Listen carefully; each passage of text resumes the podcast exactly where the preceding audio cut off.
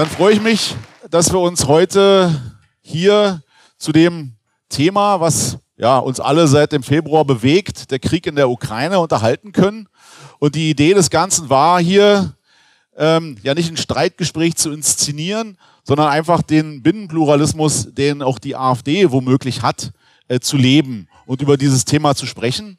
Wir haben das ja vor einem Jahr oder ich weiß ein bisschen länger her gemacht zum Thema äh, deutsch-russischer Krieg 1941, Herr Scheil und Herr Krah. Und jetzt ist es vielleicht nicht so ganz so weit auseinanderliegend wie bei der Situation, aber dennoch gibt es da Gesprächsbedarf, weil ja die ein oder andere Sache eben nicht so ganz eindeutig ist und äh, Sie ja auch vermutlich verfolgt haben, dass sich da der ein oder andere Vertreter der AfD doch etwas winden muss, um da eine eindeutige Auffassung dazu zu haben. Ich freue mich sehr, dass äh, zwei Gesprächspartner hier sind. Äh, zum einen Dr. Hans-Thomas Tillschneider, äh, Jahrgang 78, Islamwissenschaftler, und Arabist, Promotion und Habilitation äh, in Bayreuth dann wissenschaftlich tätig gewesen, ist seit 2013 in der AfD und seit 2016 Landtagsabgeordneter hier in Sachsen-Anhalt. Er, äh, das ist kein Geheimnis, gehört dem, was man, was es nicht mehr gibt, äh, dem ehemaligen Netzwerk Flügel an und ähm, hat sich jetzt auch in der Ukraine-Kriegsfrage doch recht weit aus dem Fenster gelehnt. Ich zitiere mal einen Satz. Putin verteidigt russische Interessen und das ist sein gutes Recht. Äh, das war ja einfach jetzt. An meiner rechten Seite Dr. Daniel Zerbin, Jahrgang 1973, war Zeitsoldat, zwölf Jahre bei der Bundeswehr, ist Oberstleutnant bei den Feldjägern und hat dann äh, Pädagogik und Kriminologie studiert hat dort promoviert über Selbstmordattentäter und war jetzt zuletzt, ich glaube seit 2013, Professor an einer Fachhochschule in Hamburg, glaube ich, für Kriminologie, ist seit 2016 in der AfD und jetzt seit 2022 Mitglied des Landtages. Ähm, ich darf verraten, dass er familiäre Bindungen in die Ukraine hat, aber ich glaube, dass er sich dadurch jetzt nicht von seiner objektiven oder die versucht, die ganze Sache objektiv zu betrachten. Wenn wir mal in Medias Res gehen.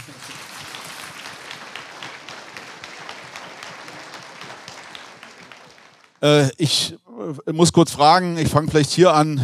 Äh, wie, wie nehmen Sie die Darstellung, die Selbstdarstellung der AfD in der Ukraine-Frage wahr? Also, wie habt ihr sich geschlagen? ist das in sich konsistent. Ich erinnere nur daran, dass es ja im Bundestag die recht interessante Abstimmung über die Frage, soll man der Ukraine die vielbeschworenen Waffen, die schweren Waffen liefern? Und da war die Sache ja recht eindeutig. Da, glaube ich, haben äh, lediglich vier Abgeordnete, Bundesabgeordnete der AfD dagegen, äh, dafür gestimmt und der Rest hat das abgelehnt. Also wie nehmen Sie das geschlossen wahr, die Auffassung der AfD? Ja, also es geht, glaube ich, in eine gewisse Richtung und äh, ich hätte mir da eine neutralere Position äh, gewünscht. Ist ja gerade gesagt worden, dass ich da Verflechtungen habe in der Ukraine. Also meine Kinder sind halb ukrainisch. Äh, wir haben auch Weihnachten, Neujahr in Kharkiv äh, verbracht. Das ist in der Ostukraine. Äh, da stehen jetzt, glaube ich, 20 Kilometer die äh, Russen davor. Von daher war ich ein bisschen enttäuscht, dass es so in die Richtung ging. Auch ähm, dann die Aussage von Kropalla, dass wir dankbar sein müssen gegenüber äh, Russland. Ähm, das fand ich etwas irritierend. Ähm, wofür? Wir haben, klar, wir haben den Zweiten äh, Weltkrieg äh, verloren. Äh, wir haben Gebietsabtretungen machen müssen, große. Es gab äh, Vergewaltigung, äh, insbesondere nach 45, nach dem 8. 9. Mai. Ähm, das hat mich doch schon ein bisschen irritiert und ich hätte mir da eine neutralere ähm, Meinungsbildung gewünscht. Ich glaube, die Meinungsbildung ist auch noch nicht ganz zu Ende und deswegen sind wir hier. Auch mal vielen Dank für die Einladung, dass ich hier sein darf. Und äh, ich hätte mir da einen größeren Prozess gewünscht. Okay. Ähm, äh, Herr Tischneider, Sie haben sich gleich zum Anfang positioniert, ziemlich ja. deutlich. Und ich würde mal sagen, Sie sind so die äußerste Grenze, äh, was das betrifft. Also was Verständnis für Putin betrifft. Ja. Ist das, äh also ich bin ähm, es gewohnt, die äußerste Grenze zu sein. ähm, was jetzt die Position angeht im Bundestag, die Abstimmung, so muss ich auch sagen, dass ich mir eine neutralere Position gewünscht hätte. Ich verstehe aber was anderes darunter als mein Co-Diskutant. Äh, ich habe mich sehr darüber geärgert, dass es tatsächlich bei uns Abgeordnete gab, die für Waffenlieferungen gestimmt haben. die sich diesem äh, Antrag der Altparteien, dem Mainstream in dieser Frage angeschlossen haben. Es gab auch viele, die sich enthalten haben. Es gab auch ein paar, die sich nicht getraut haben abzustimmen, aber zwei Drittel waren klar dagegen. Aber trotzdem, es gibt so ein paar. Und ähm, das will ich wie folgt kommentieren. Ich will unsere Situation vergleichen mit den Grünen.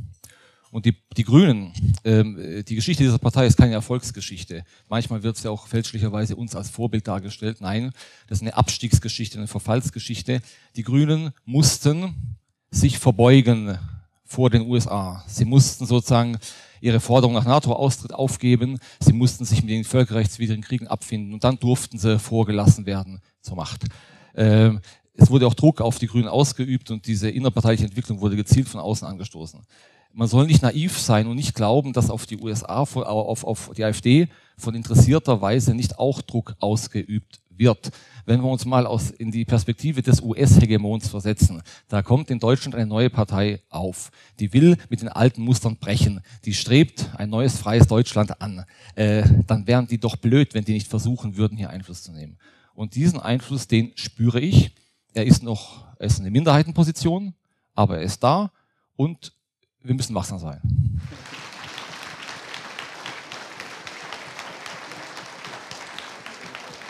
Dann ge gebe ich den Ball mal weiter. Also inwieweit ist die äh, Meinungsbildung innerhalb der AfD eben von diesen äußeren Einflüssen ähm, bestimmt? Also jetzt, man muss ja vielleicht die äußeren Einflüsse nicht so nehmen, dass da jemand anruft und sagt, äh, Tino, übrigens äh, wäre schön, wenn ihr da anders abstimmt, sondern in der Regel läuft das ja äh, äh, subversiver ab. Also wenn ihr euch langsam äh, an das Mitspielen gewöhnen wollt oder mitspielen wollt, dann wäre es doch gut, wenn ihr moralisch so langsam zumindest in dieser Frage auf die richtige Seite wandern würdet. Und man äh, darf ja nicht vergessen, das hatten Sie ja auch erwähnt, äh, innerhalb der Rechten ist die Frage ja, auch abgesehen von der AfD, ja schon umstritten. Also es gibt da die Positionen, die eben sagen, ähm, wir sind natürlich für die Völker, also in dem Fall für die Ukraine, junges Volk, verteidigt sich äh, heldenhaft gegen eben den ähm, e-, ehemaligen Bolschewisten, äh, an der, wo eben Putin äh, als, als ehemaliger KGB-Mann an der Spitze steht, der kein Problem hat, damit den Stalinismus in das Welt oder in das Geschichtsbild äh, Russlands zu integrieren. Und äh, das sind ja diese beiden Linien, das verläuft. Also wie, wie findet da die, die Meinungsbildung statt? Ja, ich glaube nicht, dass sie top-down äh, stattfindet. Es gab sicherlich ähm, E-Mails, äh, wo man ähm, so eine linke-rechte Grenze bekommen hat, wie man sich äußern könnte.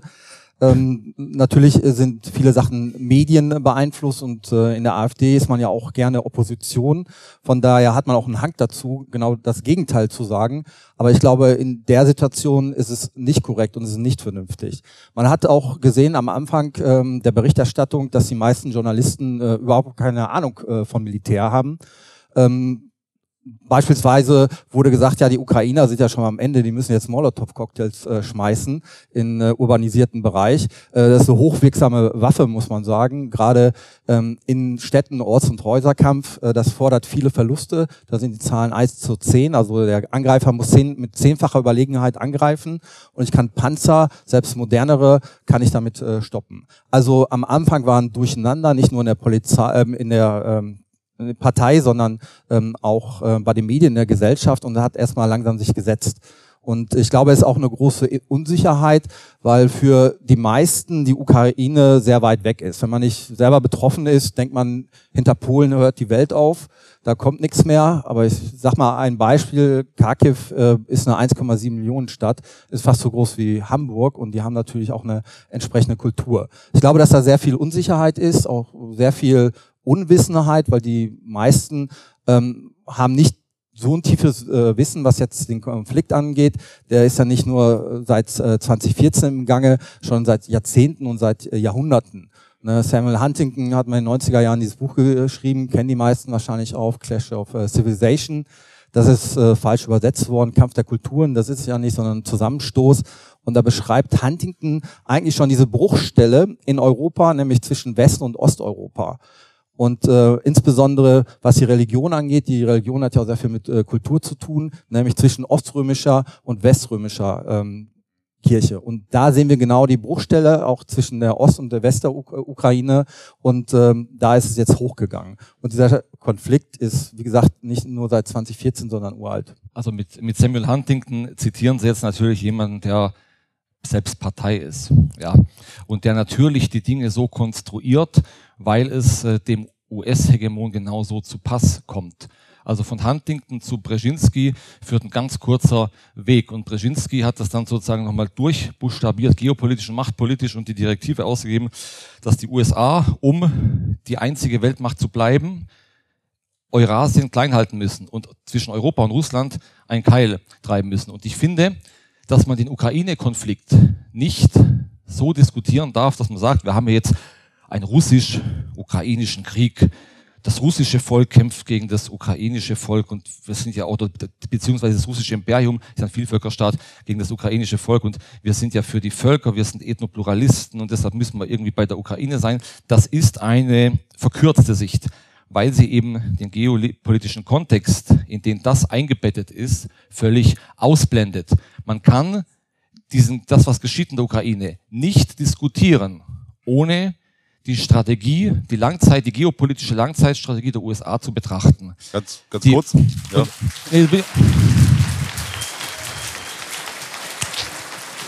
Jetzt würde ich auch gerne was und, sagen. Klar.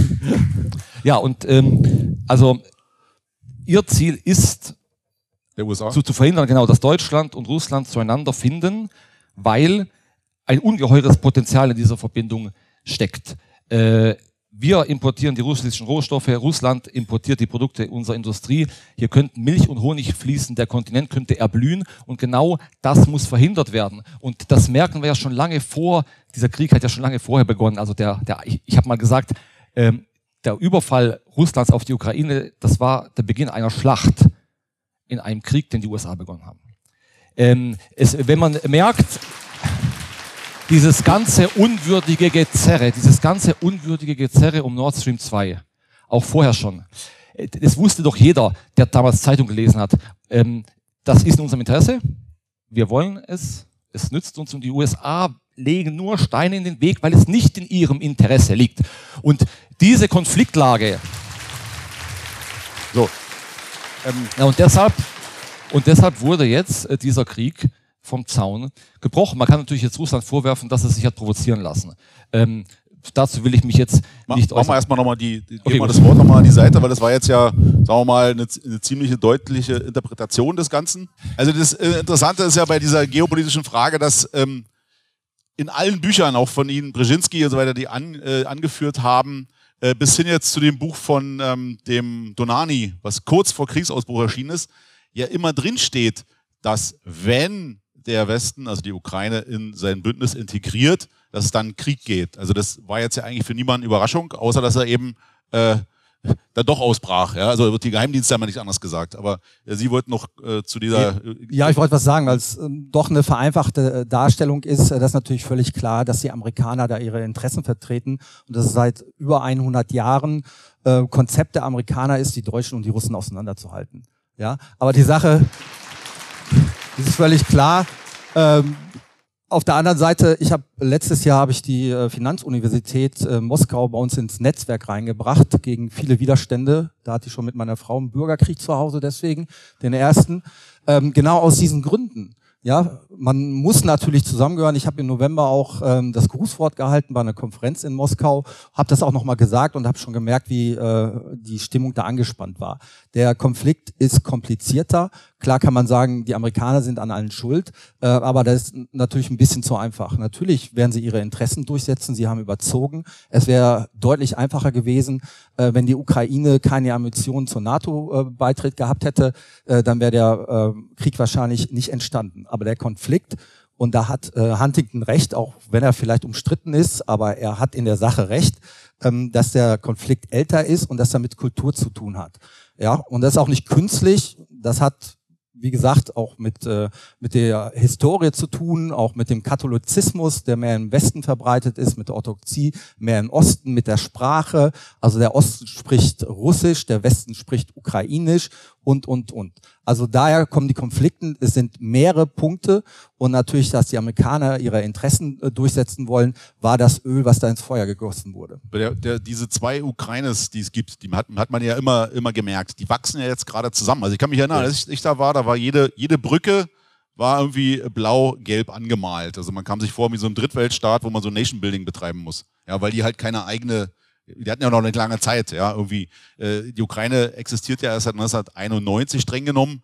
Äh, es gab ja mal äh, am Ende des Ersten Weltkrieges diese kurzlebigen ja. Äh, Gründungen, die dann von den Bolschewisten im Grunde in die Sowjetunion eingemeindet wurden. Und seitdem war das mal, wurde mal mehr die ukrainische Kultur gefördert und mal weniger. Aber eine richtige Staatlichkeit äh, liegt ja lange zurück. Das ist dann in Zeiten der Kiewer Rus.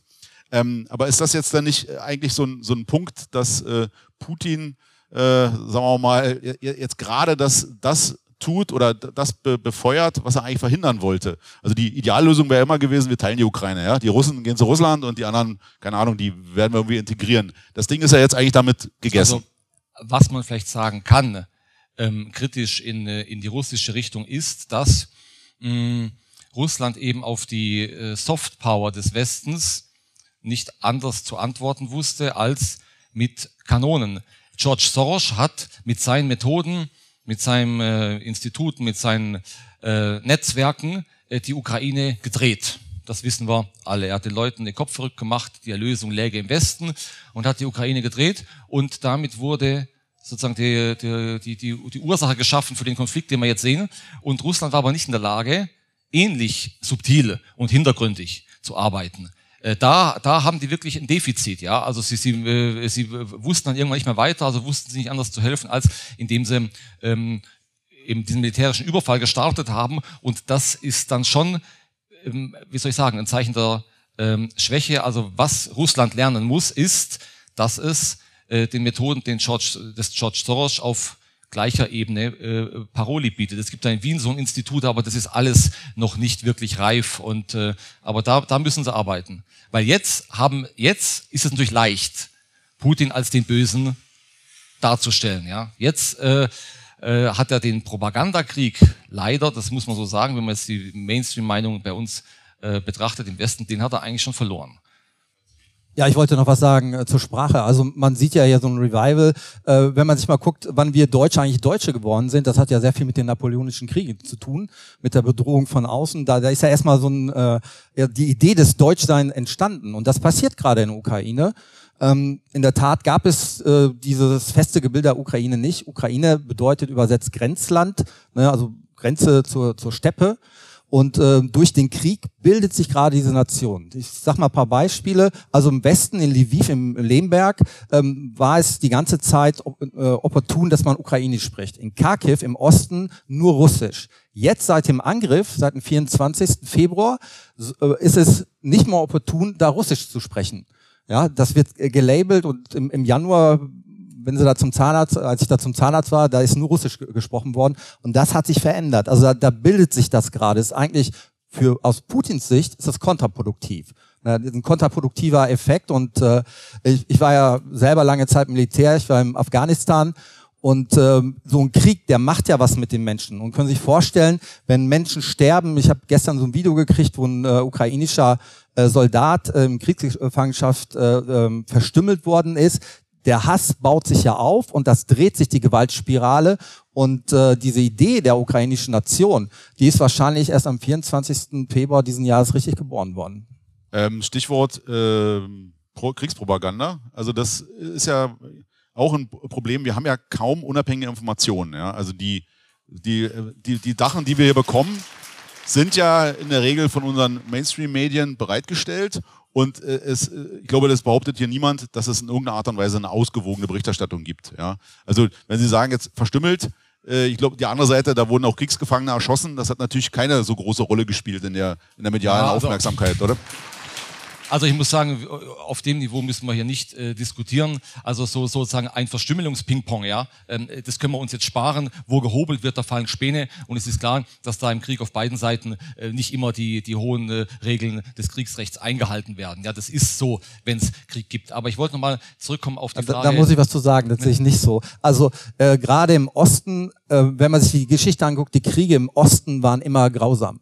Ja, also im, im Westen gab es äh, immer Regeln, Hager Landkriegsordnung. Wenn man sich so den Beginn von Unternehmen Barbarossa äh, anguckt, dann gab es schon in den ersten Tagen gab's äh, massiv äh, Verstöße gegen die Wir Regeln. können ja bis zum also Bürgerkrieg Krieg, zurückgehen. Also Krieg. der russische Bürgerkrieg ist, hat Genau. dermaßen einen Blutzoll und, und Genau. dermaßen gefordert, dass diese Bloodlands, dass also die, soll man sagen, die, die, die Hemmschwelle sicher etwas niedriger ist. Genau, das Ja. ist, hat äh, kulturelle Gründe. Ähm, und äh, Kriegsverbrechen passieren auch, wenn die Truppen nicht richtig geführt werden. Das war am Anfang äh, der Fall. Es gibt natürlich auf beiden Seiten Kriegsverbrechen. Auch das Zeigen von Kriegsgefangenen, was die Ukrainer gemacht haben, ist äh, völlig inakzeptabel. Bloß der, der Schwerpunkt und äh, die Dinge, wo es dann losging, ähm, da sehe ich schon mehr auf russischer Seite. Das kann man jetzt sicherlich nur vermuten. Aber aus meiner, ich bin ja Kriminalwissenschaftler, Butcher und so, ähm, macht es eigentlich äh, eine gewisse Logik. Ich will jetzt nochmal auf das, das, dieses kulturelle Argument ähm, zurückkommen, weil es haben wir ein bisschen ab, abgewürgt. Äh, wenn wir jetzt wirklich, wie soll ich sagen, ethnokulturell, ethnopluralistisch argumentieren, dann wäre das ja ein starkes Argument für eine Teilung der Ukraine, äh, für eine Abtrennung der Ostukraine, die russisch dominiert ist, zu Russland und für den Rest äh, Westukraine. Also wenn wir, wenn wir das so machen wollen. Ich bin aber also ich sehe, ich sehe nicht, dass hier ein unüberbrückbarer Graben wäre. Also dass auch Russland uns so ungeheuer fremd sein soll. Das wird ja immer von interessierter Seite vorgebracht. Auch Karl-Heinz Weismann hat sich neulich in dem Dresdner Gespräch so geäußert, dass ähm, Russland also das ganz andere sei und, und die russische, äh, die orthodoxe Theologie sei uns so völlig fremd und verschlossen und, und äh, eigentlich eine andere Kultur, fast schon wie Arabien. Ja. Ähm, nein, das ist es nicht. Äh, man soll nur, um die Nähe zu ermessen, äh, auch der russischen Politik zu, zu dem, was die AfD eigentlich will, mal die Putin-Reden lesen, die im Kompaktverlag erschienen sind, äh, 2020, 22, die, die Reden um die Kriegszeit herum, ja. Äh, die Rede zur Familienpolitik oder zur Genderpolitik. Wenn man das liest, äh, dann meint man, man blättert im AfD-Programm, ja. Also äh, man hat dort und äh, eine, eine, eine konservative Geisteshaltung, die äh, dem, was wir, also die deutschen Konservativen wollen, inhaltlich sehr, sehr, sehr nahe kommt und mir äh, unendlich näher steht als irgendeine Pride-Parade in Berlin oder sonst was. Ähm, wir haben ja äh, gewissermaßen auch das, das Problem, das ist ja auch, was so die, die Emotionen, äh, die im Hintergrund damit schwingen. Äh, Das Paradoxe ist, dass die Ukraine im Grunde vor dem Kriegsausbruch für jeden klar war, ein absolut korrupter Staat. Und jeder, der mal da gewesen ist, glaube ich, weiß auch, dass es extreme Form der Korruption gab. Also so, das ist alles weggewischt. Das ist jetzt wie der Vorposten der westlichen Werte, der da verteidigt wird. Das ist das eine. Und das andere Paradoxe ist ja, die äh, Parteinahme aus, aus äh, jetzt äh, ja, aus, aus äh, völkischer Sicht oder wie auch immer, hat ja eben genau mit diesem Problem zu kämpfen, dass dort eben für Diversität letztlich in den Krieg gezogen wird, weil Putin ja das andere Prinzip darstellt. Deswegen meine Frage, also wie, wie ist jetzt die, die, die kriegt ja kaum was mit, wie ist eigentlich die Bevölkerung in der Ukraine in diesen Fragen? Also ich kann mich erinnern, dass die ganz sicher nicht so waren, dass die gendern wollen und, und so Nein. Dinge tun wollen, aber die werden ja jetzt hier in, die, in diese Phalanx mit eingeordnet und letztlich ja auch vors Rohr geschoben, also gegen diese, ja, äh, alte weiße Mann-Politik von Putin. Ne? Ja, ist auch völlig klar. Ich, äh, ich glaube, äh, so kann man es auch gerade nicht darstellen. Also natürlich äh, sind in vielen Dingen uns äh, die, die Russen nah. Und ich will auch keine Pride hier und äh, CSD. Also ich komme aus Nordrhein-Westfalen. Da war der Ministerpräsident jetzt auf dem Christopher Street Day in Köln, hat sich da ablichten lassen. Super Sache, aber muss ich nicht haben, ehrlich gesagt. Ähm, und äh, da habe ich auch gar keine Lust drauf. Äh, da sind wir uns sehr, sehr ähnlich. Aber wa warum ich glaube, die Sache zu einfach ist, ist äh, der Grund, weil die Ukrainer sind nämlich genau nicht so. Ne? Die sind nämlich Patrioten, gerade die Diaspora oder die Frauen. Das ist immer ähm, sehr erstaunlich äh, zu sehen, wie patriotisch die Frauen sind. Das habe ich bei deutschen Frauen noch nicht erlebt. Ne? Also äh, nicht bei, A- Ad hominem. Also, also bei deutschen Frauen im Westen, muss ich vielleicht dazu sagen. Ah, Äh, ja. Also ich komme gerade von der Autobahn, ich bitte da ein bisschen um Nachsicht. Äh, ich bin hier mit 180 raufgefahren. Äh, da muss ich dann noch ein bisschen jetzt dran arbeiten. Also Sie wissen aber, glaube ich, was ich meine. Also diesen Patriotismus. Ich war ja lange Zeit Offizier und äh, da habe ich kaum Frauen kennengelernt, die da irgendwie patriotisch und gut auf Deutschland zu sprechen kamen. Aber kurz nochmal nachgefragt. Ich also, komme da jetzt zu dem Punkt. Genau, also die, was, jetzt kurz nochmal. Die, hier wird ja der Eindruck erweckt, die Ukrainer führen Volkskrieg, gehen alle gerne zu den Waffen und die Russen müssen quasi an die Front geprügelt werden. Ja, ist, ist es so? Ja, die Motivation der Ukrainer ist hoch, ja. muss man sagen. Ähm, und äh, die wollen kämpfen. Ich saß mal im, im Taxi äh, bin da zum äh, Flughafen nach Kharkiv gefahren und da war ein junger Mann, der war Taxifahrer, der kam gerade von seinem Militärdienst und äh, das war ein guter Junge, sage ich jetzt mal, ein guter Soldat wo gewesen, motiviert und das schweißt sie zusammen. Also was uns fehlt im, in, in Deutschland, dieser Patriotismus, äh, der ist da. Ja, und äh, ich kriege Angst und Bange, äh, wenn, wenn man sich überlegt, wenn wir mal angegriffen werden würden. Ne? Da wäre wahrscheinlich äh, der Einsatzwert der Bundeswehr hoch, so wie der der afghanischen Armee. Ja, aber ähm, wenn ich da gleich darauf antworten darf, natürlich herrscht in der Ukraine, wie in ganz Osteuropa, wie in Ungarn und sogar in Polen, eine Mentalität der konservative Grundstimmung. Das ist ja klar. Und es herrscht dort in der Ukraine auch ein schöner Patriotismus, nur es fällt mir wirklich schwer, den gut zu finden, weil ich eben sehe, wie er sich missbrauchen lässt. Und ähm, ähm man tut immer so, als, als, äh, als, als wäre das jetzt, also als, als hätte Putin irgendwie will das Zarenreich wieder äh, errichten und frisst jetzt Nationen um ihn herum, äh, weil er imperiale Gelüste hätte. Man soll sich doch mal anschauen, wie es Weißrussland geht. Weißrussland ist Nachbarstadt von Russland, der aber sich nicht einspannen lässt von westlichen Bündnissen gegen Russland. Und Weißrussland fährt sehr gut damit. Und so ähnlich, so ähnlich müsste doch die Ukraine sich aufstellen. Sie hat nun mal eine Großmacht neben sich und würde gut dran tun, sich mit dieser Großmacht gut zu stellen. Ich will nicht wissen, was los wäre, wenn Russland jetzt ein weltumspannendes Bündnis, Verteidigungsbündnis aufmachen würde, so ein, was weiß ich, Moskauer Pakt und dort wäre Venezuela dabei und Brasilien und dann wird Mexiko ähm, sich anschicken, dort Mitglied zu werden. Ja? Dann will ich nicht wissen, was in den USA los wäre. Ja. Aber also beispielsweise in Minsk, da wollen die jungen Leute alle raus. Also so toll scheint es in Weißrussland auch nicht zu sein. Und ähm, ich glaube, dass dieser Patriotismus echt ist und den gibt's ja nicht seit 2012, den gibt's ja schon seit Jahrzehnten und seit Jahrhunderten. Und sag mal, Stepan Bandera, der wird natürlich äh, kritisch von der anderen Seite gesehen. Ähm, dieser Nationalismus und Patriotismus war schon immer da. Und äh, von daher ist es keine neue Entwicklung, der, die äh, irgendjemand missbraucht. Ne, dass der Gedanken, äh, dass da jemand im Hintergrund ist und die Strippen zieht, äh, so ist es nicht, sondern es ist bottom-up. Naja, also der Missbrauch, äh, glaube ich, das habe ich jetzt so verstanden, dass der natürlich von außen stattfindet. Also die Ukrainer wurden von den Amis vors Rohr geschoben und die haben jetzt letztlich den Blutzoll zu zahlen für ja eine Geostrategie, die darauf hinausläuft, Russland schwach zu halten.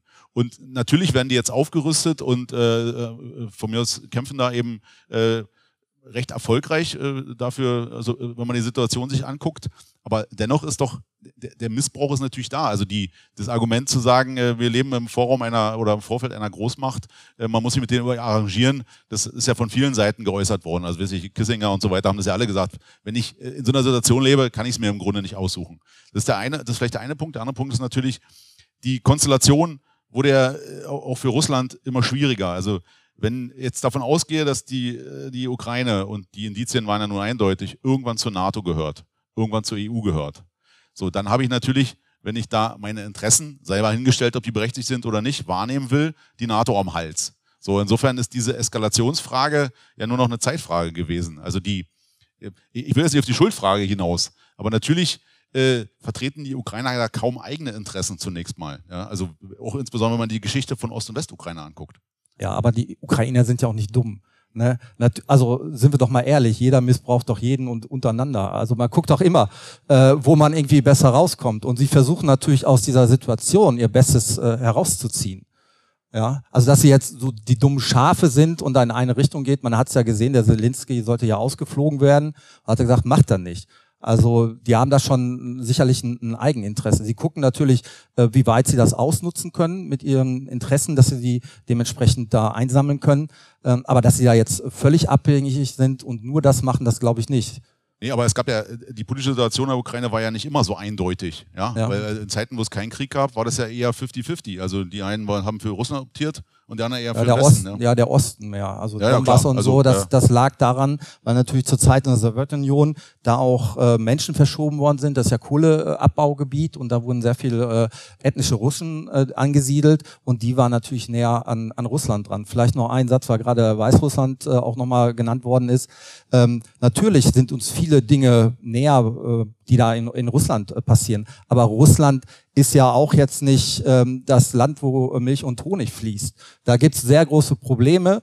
Äh, es gibt sehr viele reiche Menschen, aber auch äh, oder eine, eine kleine Anzahl reicher Menschen und sehr viele arme Menschen. Ja, und äh, jetzt zu sagen, okay, ähm, das ist der Idealstaat, äh, die Ukrainer und die meisten, und so ist es auch in Weißrussland, wollen das nicht. Ja, also ich war 2014 da auf diesem Maidan gewesen, am ähm, 1. Februar, und ich habe mit den Leuten da gesprochen und die wollten eine Veränderung haben. Das war der auslösende Punkt. Und das hat die nicht interessiert. Da war bitterkalt. Ähm, Die hatten da so Zelte auf dem Maidan, ist diese Prachtstraße. Die wollten anderes und besseres Leben haben. Das ist das Interesse der Ukrainer. Und sie versuchen halt das rauszuholen, was äh, rauszuholen geht. Und sie sind Spielball der großen Politik. Und das ist das äh, Schlechte dabei. Das tut mir auch um die Menschen leid, ähm, weil da Menschen sterben, Kinder sterben. Und ähm, sie versuchen halt äh, da irgendwie rauszukommen. Ich würde jetzt gerne mal eine direkte Frage stellen an meinen äh, Mitdiskutanten. Und zwar, äh, wie sehen denn Sie die Einflussnahme von außen? Wie bewerten Sie das Agieren zum Beispiel eines George Soros im Zusammenhang mit dem Maidan? Heißen Sie das gut als, als Hilfe sozusagen für die U Ukrainer oder sehen Sie das kritisch? Ähm, wie, wie soll sich idealerweise das ukrainische Volk zu sowas verhalten? Das würde mich interessieren. Wirklich Ja. ehr- ehrlich. Also Hans Thomas, ich tut sich mal weiter. Ne? Ja, ich bin gewohnt. äh, ja, ich glaube schon, äh, da ist natürlich die Einflussnahme da, ist auch keine Frage. Ja, die ist auch schlecht, habe ich ja gerade gesagt, sie sind Spielball der großen äh, Politik. Da müssen sie sich sicherlich äh, irgendwann mal trennen. Ich glaube, der Kardinalfehler war, ähm, dass man die Ukraine nicht neutral gelassen hat. Also die NATO hätte von sich selber sagen sollen, wir lassen die Ukraine neutral. Ja, also der, der Preis, der da jetzt bezahlt wird, ist viel zu hoch. Und die Fehler sind viel, viel früher gemacht worden. Man hat äh, Russland nicht äh, eingebettet. Ne, viele haben sicherlich ähm, die Ansprache mal von Putin im, im Bundestag gehört. Ja, das wollten die ja vor 20 Jahren. Das hat man nicht gemacht, weil man die, äh, uns künstlich auseinanderhalten wollte. Und das war der Fehler. Man hätte Russland viel stärker nach Europa einbinden müssen. Genau, also das ist nochmal Aber gutes Stichwort Ja, vielleicht. genau, das ist wirklich ein gutes Stichwort, weil das wollte Russland ja. Wenn ich jetzt direkt antworten darf, ohne Moderation. Nein, nein, nein, nein, mach ruhig. Ähm, Russland hat ja in, wie soll ich sagen, schon fast einer, einer kulackenhaften Naivität immer wieder nach dem Zusammenbruch des Ostblocks versucht, Mitglied zu werden der NATO. Die wollten ja mitmachen und äh, sind dann immer wieder abgewiesen und schließlich brüskiert und schließlich förmlich gedemütigt worden. ne? Und haben sich gewundert, ja wieso denn jetzt, der Warschauer Pakt ist doch weg. Na klar, weil es die Langzeitstrategie war, die NATO zu nutzen, um einen Keil in Europa zu treiben. Und da kann man es gar nicht brauchen, dass Russland mitmacht. Und das ist eigentlich, das ist eigentlich der Kern dieses, ähm, dieses Konflikts. Wir haben jetzt schon viel über die Ukraine diskutiert und ich sage immer, es geht hier in der Ukraine nicht um die Ukraine. Wir müssen um die, über die US wir müssen über die US-Machtpolitik diskutieren. Und jetzt darf ich noch mal Schluss noch was loswerden, was mir persönlich wichtig ist. Der logische Schluss aus dem, was wir jetzt gesehen haben, für Deutschland und für mich ist raus aus der NATO.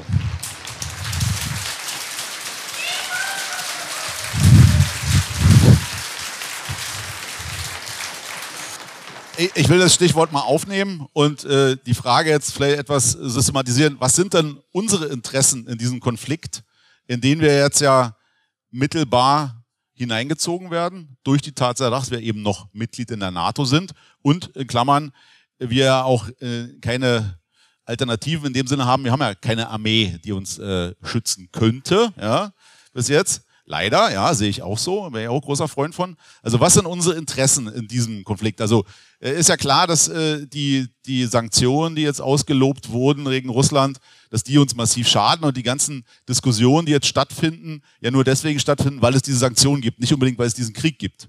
Also die, die Frage ist, kann Deutschland hier eine eigene Position formulieren, obwohl sie in der NATO ist und äh, in der EU? Und äh, noch eine kleine Klammer, NATO bedeutet ja immer äh, USA. Und da haben wir ja auch äh, einen Regierungswechsel gehabt von Trump zu Biden. Äh, welche Rolle, das, das spielt ja auch noch eine gewisse Rolle bei der ganzen Sache. Auf Herr Zerbin vielleicht.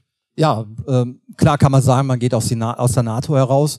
Ähm, ich bin jetzt kein Freund unbedingt von der NATO, auch nicht von den Amerikanern, auch wie sie sich in, in Kriegen verhalten. Ich habe das selber erlebt, wie arrogant sie da vorgehen und wie gewaltsam. Ähm, natürlich ähm, ist, ich glaube auch, dass der, der Fehler war natürlich vor. Also nach dem Zweiten Weltkrieg ähm, wäre sicherlich die Option genauso wie in Österreich gut gewesen, wenn wir neutral gewesen wären. Na, wir sind jetzt tief drin, muss man sagen. Auch die ganze Generalität äh, ist tief drin, ohne da irgendwas zu verraten. Ähm, von daher, klar, äh, aber ob es so leicht wäre, jetzt da rauszugehen, äh, die Bundeswehr ist nicht in der Lage, uns zu verteidigen im Moment. Ich glaube, das ist äh, allen klar. Ähm, von daher äh, wäre ich äh, da vorsichtig, äh, dass man langfristig eine Alternative, Alternative äh, halt aufbaut.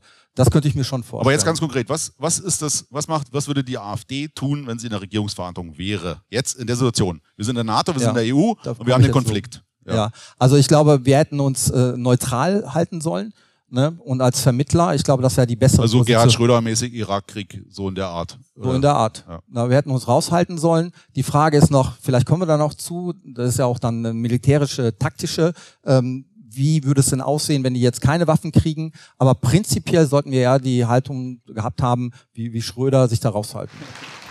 Also, ja.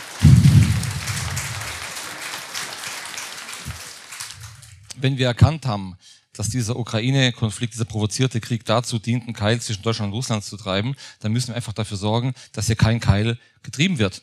Das heißt, wir müssen ja sicherlich eine russlandfreundliche Politik machen, das in unserem im kleinen Rahmen im Landtag haben wir das ja schon gemacht mit unserem Antrag, äh, die ähm, Kulturbeziehungen normal zu halten, denn äh, zurzeit sind alle Beziehungen auf Eis gelegt worden, bis auf die Schul, äh, Schulaustauschprogramme ja und Universitätsaustauschprogramme, die ruhen alle, weil das natürlich äh, Teil der Strategie ist. Es soll uns, äh, und deshalb geht es auch sozusagen bis ins Lächerliche, bis in Kleinigkeiten, bis in Dostoevsky-Seminare, die abgesagt werden und bis in russische Lebensmittel, die aus dem Regal verschwinden, weil uns das Russische auf Jahrzehnte abspenstig gemacht werden soll. Man will einen Keil treiben. Und da müssen wir äh, gegenarbeiten, indem wir zum Beispiel durchaus eine ähm, Kulturpolitik machen, die jetzt äh, auf Russland setzt. Und prinzipiell äh, müssen wir uns bewusst sein, es geht um Energie. Das heißt, was wir jetzt unabhängig von dem militärischen tun müssten, wäre, und das fordert ja die AfD Gott sei Dank, ähm, alle Sanktionen aufheben und billiges Gas importieren. Denn das ist unser Interesse. Unsere Wirtschaft braucht billige Energie wie die Luft zum Atmen.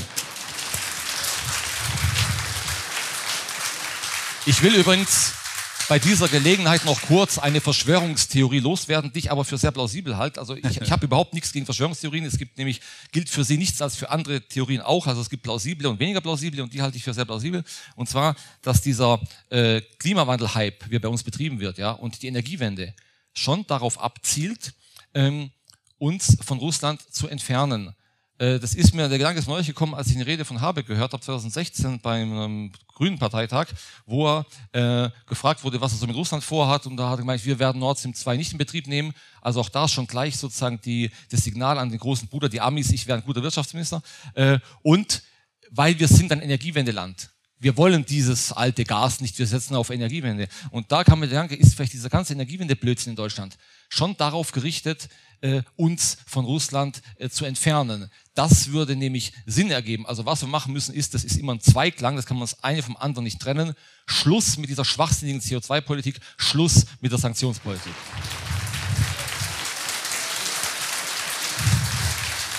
Dazu? Ja, das ist so. Kann ich noch was sagen? Okay, gut. Äh, vielleicht zum Abschluss nochmal, äh, ich will nicht sagen, Blick in die Glaskugel aber der militärische Verlauf der Spezialoperation Russlands ist ja von einigen Überraschungen gekennzeichnet gewesen. Also zum einen die, äh, das Scheitern vor Kiew und dann hat sich ja auch im Osten ewig nichts getan, bis dann eben Geländegewinne gemacht werden konnten im Osten und im Süden. Ähm, einige waren überrascht, wenn man überlegt, da steckt äh, die größte Militärmaschinerie der, der, Welt dahinter und die kommt irgendwie nicht klar, diese Ukraine zu erobern, ist nicht in der Lage, die Lufthoheit zu erringen ähm, und, und scheint auch ein gewisses Moralproblem zu haben. Also wie, wie schätzen Sie da die Situation auf dem Schlachtfeld ein? Ja, also ich glaube, äh, man hat Russland überschätzt, wie die Sowjetunion auch. Ähm, es ist nicht, ich glaube nicht die größte äh, Militärmaschinerie, da müssten die Amerikaner sein äh, und dann die Chinesen. Ähm, Panzern her sind schon die Russen, aber gut, man kann, ja, man kann ja, sich ja. Äh, darüber streiten. Die haben ja eine andere Taktik. Sie gehen ja mehr auf Masse und die anderen gehen mehr auf Qualität. Das, äh, das, ist, ähm, das war schon im Zweiten Weltkrieg äh, so und äh, das ist natürlich äh, dann was anderes. Wenn man jetzt ähm, jetzt guckt, wie, wie geht es denn weiter? Ich glaube, die Probleme werden nicht gelöst, wenn wir jetzt quasi aus der NATO rausgehen, alle Sanktionen aufheben. Ähm, Russland hat in den 90er Jahren äh, der Ukraine vertraglich äh, die Sicherheit äh, versichert. Ja, es gab einen Vertrag darüber, darauf hat äh, die Ukraine äh, ihre Atomwaffen abgegeben. Und äh, die Ukraine ist ein ähm, rechtlicher Staat, ist ein eigener Staat und äh, die Russen sind da einmarschiert, muss man sagen. Und das ist völkerrechtswidrig und ich glaube, das kann man so nicht stehen lassen. Und ähm, da also das, das würde nicht passen, weil das würde ja bedeuten, dass man sich mit mil militärischer Macht quasi das nehmen kann, äh, was man haben will. Ja, mit gleichen Rechten könnten wir auch sagen, äh, wir könnten nach Königsberg und so weiter. Äh, und das äh, halte ich. Das ließe sich vielleicht auch nochmal ja. debattieren. Dann, okay, ja. aber, dann, dann wäre das so, aber, aber da ist eine, wenn ich das noch zu Ende ja. bringen kann, ne, dann ist eine, eine Bruchlinie da und dieses Gefüge bricht dann auf jeden Fall auseinander. Aber gut, aber da sind wir wieder bei der Frage Softpower, äh, wo die Russen halt unterlegen sind und im Grunde so eine Art Hilflosigkeit. Noch, ja, kurz, noch kurz der Frage mit dem Völkerrecht. Also das ist ähm, eine geheuchelte Argumentation, jetzt nicht, nicht, von, nicht von dir, aber äh, sozusagen von denen, die das äh, vorbringen, weil, weil die Situation im Kosovo war doch genau gleich. Die war spiegelbildlich. Ja? Man hat sozusagen einen Staat, da hat man eine Minderheit am Grenzgebiet, die fühlt sich dem Grenzstaat hinzu, also genauso wie in Donbass mit den Russen, genau gleich. Und damals galt, oh, wir haben eine Schutzverantwortung, wir haben eine Schutzverantwortung und, die, und, die, und das Selbstbestimmungsrecht des souveränen Nationalstaaten war auf einmal gar nichts wert. Und jetzt argumentiert man 180 Grad entgegengesetzt, ja. Äh, und das entlarvt's doch, ja. Das zeigt doch, sie biegen sich das, das Völkerrecht, wie sie es brauchen. Und ähm, deshalb habe ich auch bisher noch nie, das, das mache ich einfach nicht, äh, von einem völkerrechtswidrigen Krieg gesprochen in, äh, in Russland. Also ich verurteile den Krieg erst dann, wenn die Herren von der CDU und von der SPD und von der FDP, von den Grünen mit gleicher, mit gleicher Werbe den, äh, die Kriege der USA verurteilen. Kann ich was sagen? Ja, ja. gerne. Ja, also es ist natürlich klar, dass ähm, der Kosovo-Einsatz auch völkerrechtswidrig war, aber es gab doch schon ein paar Unterschiede. Ich will da jetzt nicht im Detail raus, ähm, weil Russland ist schon ein Land, äh, was auf Expansion setzt. Und das haben wir in den letzten Jahren gesehen in äh, verschiedenen Ländern.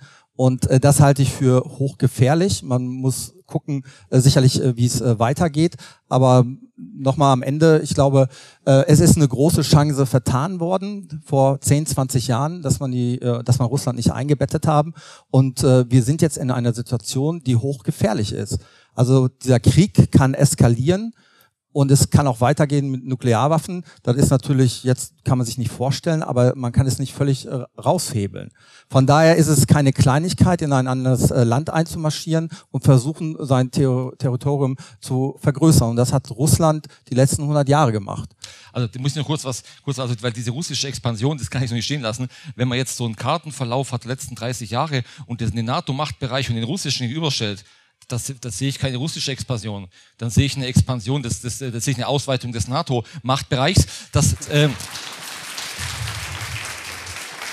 das soll uns aber nicht darüber hinwegtäuschen, dass aber nicht durch Krieg und nicht durch ja, Waffen. Aber das ne? soll uns nicht darüber hinwegtäuschen. Naja, äh, eben ein bisschen subtiler, ja. Aber, ja, dieses, aber, trotzdem, aber, aber, können die es, aber Länder soll, ja entscheiden. Nee, aber es soll uns nicht darüber hinwegtäuschen, dass auf globaler Ebene, auf globaler Ebene die Lage ganz anders aussieht. Hier ist es eher so, wenn man sozusagen sich den Globus vornimmt, die Wirtschaftskraft der Nation und das zusammenrechnet, ähm, dass keinesfalls die Mehrheit der Welt auf der Seite der USA ist. Wenn wir Indien dazu nehmen, China, Brasilien, Russland, dann haben wir, und dann gucken, wie viele Länder sich neutral verhalten, sich nicht hereinhetzen lassen in den Krieg. Sehr interessant die Stellung der Araber. Äh, in Afrika ist China investiert, die Rohstoffe alles. Dann, dann ist es keinesfalls ausgemacht, dass hier die USA als Sieger hervorgehen werden. Es ist eher so, dass wir hier einen sterbenden, einen sterbenden Koloss vor uns haben, der gerade versucht, seinen Vasallen Deutschland an sein Bein zu binden und als erstes zu opfern. Und da dürfen wir nicht mitmachen. Das ist jetzt eine etwas andere Frage. Äh, also es ging ja gerade um die rechtliche Bewertung. Das ist jetzt eine Machtbewertung ja. letztlich. Ja, also Russland steht nicht alleine da. Äh, und das führt uns vielleicht noch zum Abschluss. Vielleicht die Frage wäre ja auch hier: Wie sind die Aussichten äh, in Russland? Wie kann man eine, einfach eine, eine Abwä Abwägung der Chancen? Also was was kommt dabei raus? Also die irgendwann wird man sich ja mal äh, an einem Tisch zusammensetzen müssen, wenn man diesen Krieg jetzt nicht die nächsten zehn Jahre weitertreiben will. Ähm, es gab ja jetzt in der Vergangenheit öfter gesagt worden, es gab Situationen, in denen hätte man besser zu einem Frieden finden können als gerade jetzt. Ja? Und ja, wie sind die Aussichten? Also letztlich haben wir ja alle daran Interesse, dass hier kein Krieg mehr stattfindet. Ja? Äh, äh, allein schon, weil wir uns mit Russland ja irgendwie verständigen wollen. Und moralisch ist es ja mittlerweile so kontaminiert, dass man ja dafür kaum eine politische Mehrheit herbekommt.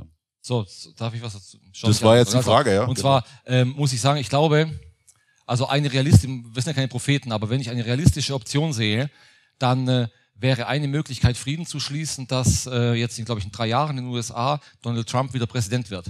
Weil, äh, weil äh, ich, äh, es ist ganz sicher, wäre Trump Präsident geblieben und wäre nicht sozusagen diese giftige Sprechpuppe der Globalisten Biden Präsident geworden, hätten wir in der Ukraine keinen Krieg gesehen.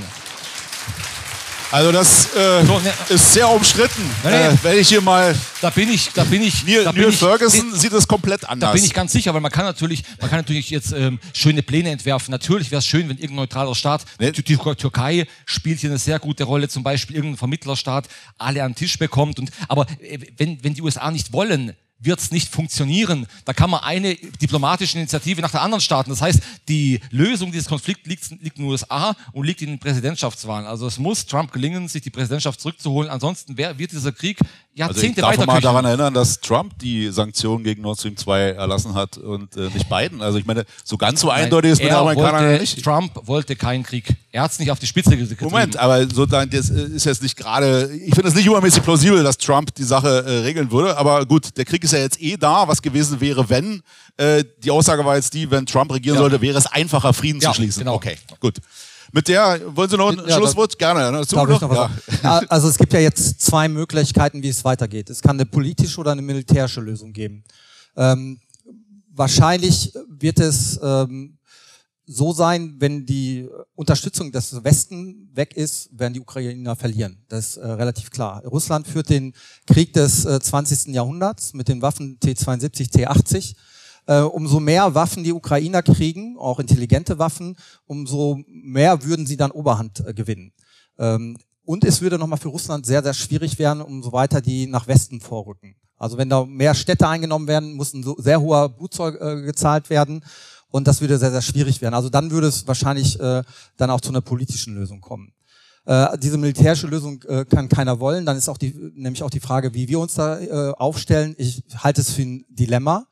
Und man muss sicherlich abwarten, dass der Zeitpunkt kommt, dass man miteinander sprechen kann. Und wahrscheinlich, das ist jetzt eine Prognose, wird es darauf hinauslaufen, dass ein Teil der Ukraine abgetrennt wird. Ne? Der Osten, der Donbass und äh, die Krim wahrscheinlich. Und das, wird, das könnte dann die Kompromisslösung sein, wo wahrscheinlich die Ukrainer und die meisten auch irgendwie mit leben könnten. Gut, dann wollen wir hoffen, dass es darauf hinausläuft. Ich darf mich herzlich bedanken bei Ihnen. Schön, dass Sie da waren. Vielen Dank. So. Und äh, ja, wir machen jetzt eine halbe Stunde Pause und dann mit dem nächsten Programmpunkt weiter. Vielen Dank.